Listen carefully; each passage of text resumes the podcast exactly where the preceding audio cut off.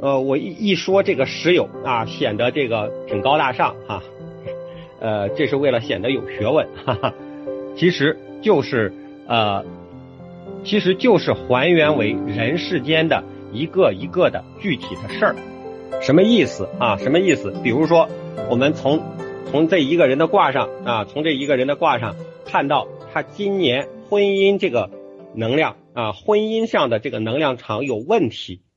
一看这个能量场有问题，你怎么还原为他？你怎么把它还原为一个具体的事儿啊？他是他这个婚姻不好，他婚姻不好是要离婚呢，还是说夫妻呃要吵架的比较多呀？还是说要还是说有一个人要得病啊啊？还是说一个人有外遇啊？这都是婚姻不好啊，但是。这个婚姻不好的能量场有了，它具体表现为什么样的事儿？这个需要人生的历练啊，或者是再加上个人的经验，才能够还原为，才能还还原为一个一个的具体的事儿。这才就是细辞焉而明吉凶。那我刚才说的这一套的过程，那这是这一套的过程，是我在学艺过程中的一个体会啊，学艺一。当中的一个体会，所以说出来呢，给大家作为一个参考啊，它并不能成为解这句话的标准 啊，解这句话意思的标准，那只是它表面上的意思，它表面上的那个意思才是标准。我说的这些，只是呃，我通过这句话生发出来的呃，我自己的一些感受而已，而。道理，而我们说的这些道理，在易经的文字中啊，在文字中表现出来。而我们知道易经的那些预测功能，或者说它的那些调整功能，就是为了让我们去体会易经中讲的那个道理是对的啊。你要去体会，你不能是光去明白那个道理。我们很多经典都是在讲道理，它没有让我们去体会，或者说它没有给我们。呃，提供一个体会的方法，而易经当中确实给我们体提出了一些体会的方法啊，就是呃预测呀、占卜啊，或者是风水呀这些这些内容，它的出现是为了让我们体会天地大道那种真实的存在啊，通过感受这种真实的存在，让我们更加确信人。他是不应该为了一些日常的琐事而活着的，那而是为了提升自己的维度，在提升自己的维度的时候，那些柴米油盐酱醋茶这些事儿，它自然就会合乎我们的心意啊，因为你的认知提高了，这些事儿都不在自己的话下啊，都不在自己的思考范围。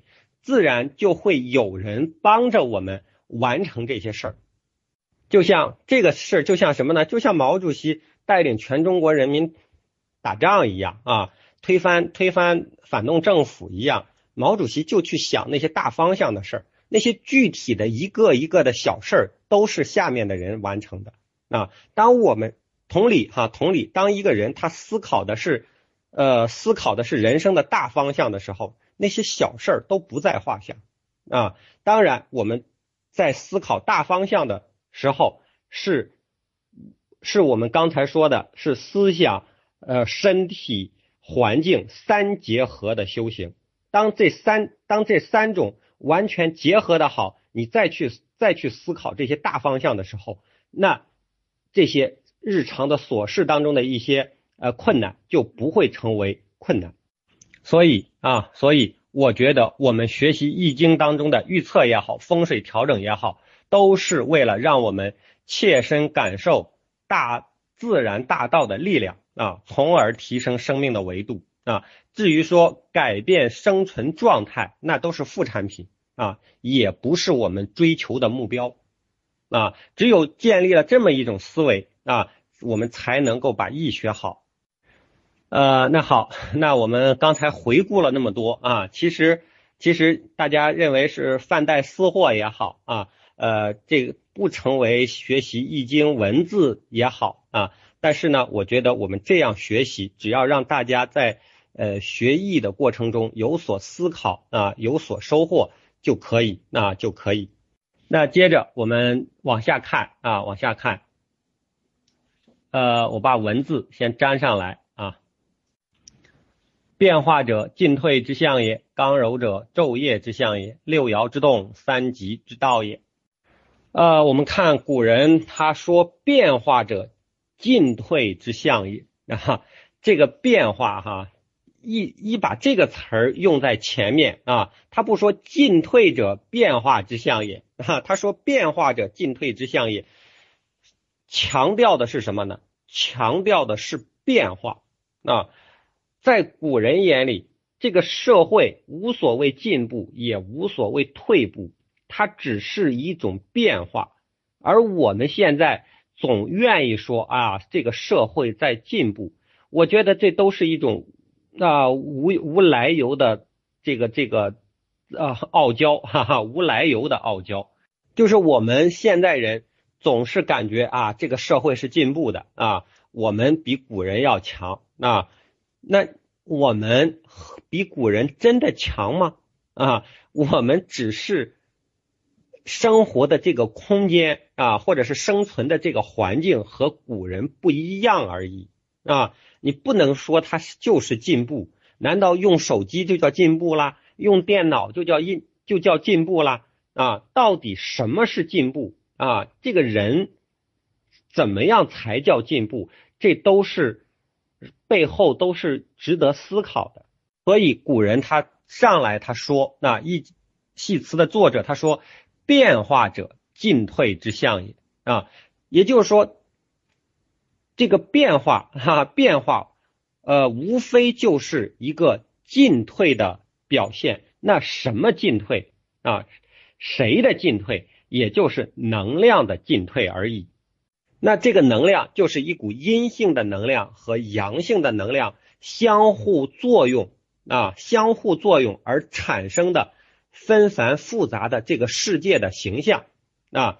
当阳性的当某当阳性的东西和多一点啊，或者是阴性的物质少一点，当阳性的能量前进一点。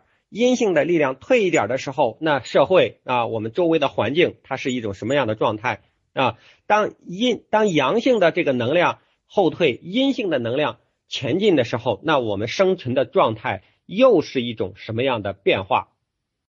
那古往今来，无非就是这样啊，呃，这个朝廷这个朝代的更迭啊，人世间的悲欢离合啊。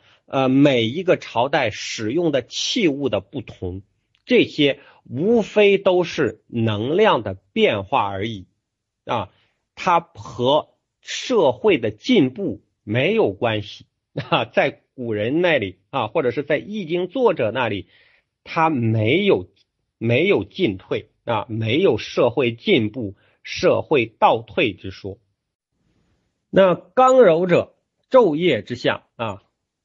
刚柔，它是阴与阳啊最普遍、最普遍的一个形象。也就是说，只要大家一一说啊，一说昼夜啊，一说昼夜，就就就要就和这个刚和柔联系起来啊。为什么呢？刚它是代表的是一种阳性的，那柔呢代表的是阴性的。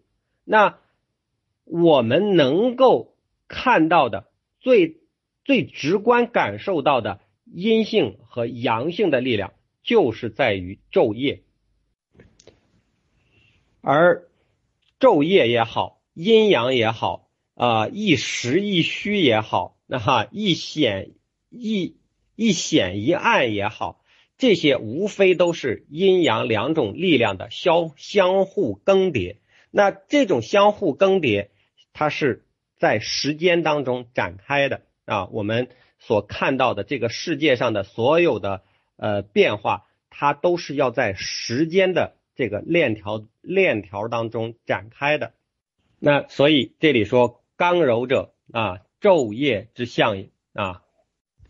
呃，这里呢还大家还要注意一下这个象这个字儿啊，象这个字儿呃，什么象呢？就是变化者进退之象也，刚柔者昼夜之象也。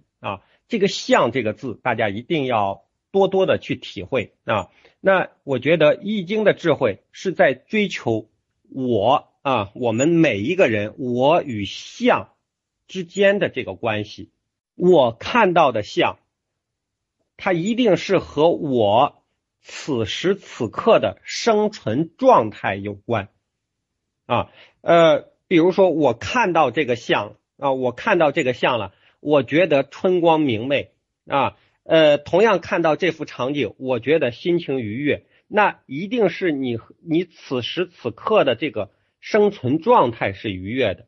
那你看到这个像，你感觉到很凄惨，那也代表着你此时此刻的这个心情啊，或者是此时此刻的这个生存状态也有点凄惨。所以，所以。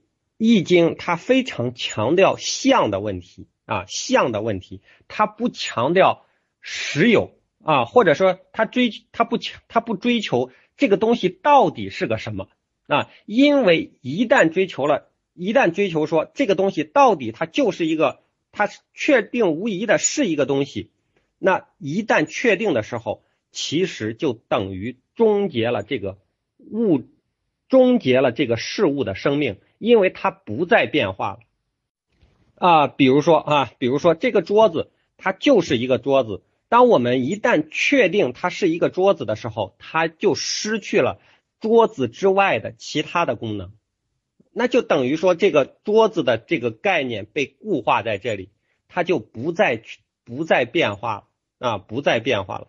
而当我们说它像一个桌子的时候，除了它具备这个桌子的功能之外，它还具备其他的，呃，无穷多的功能啊。它目前只是像一个桌子而已啊，它不，它不是桌子。大家能不能理解这个事儿哈？当我们说它是桌子的时候，它只具备桌子的功能；当我们说说它像一个桌子的时候，它除了具备桌子的功能之外，它还具有其他的功能。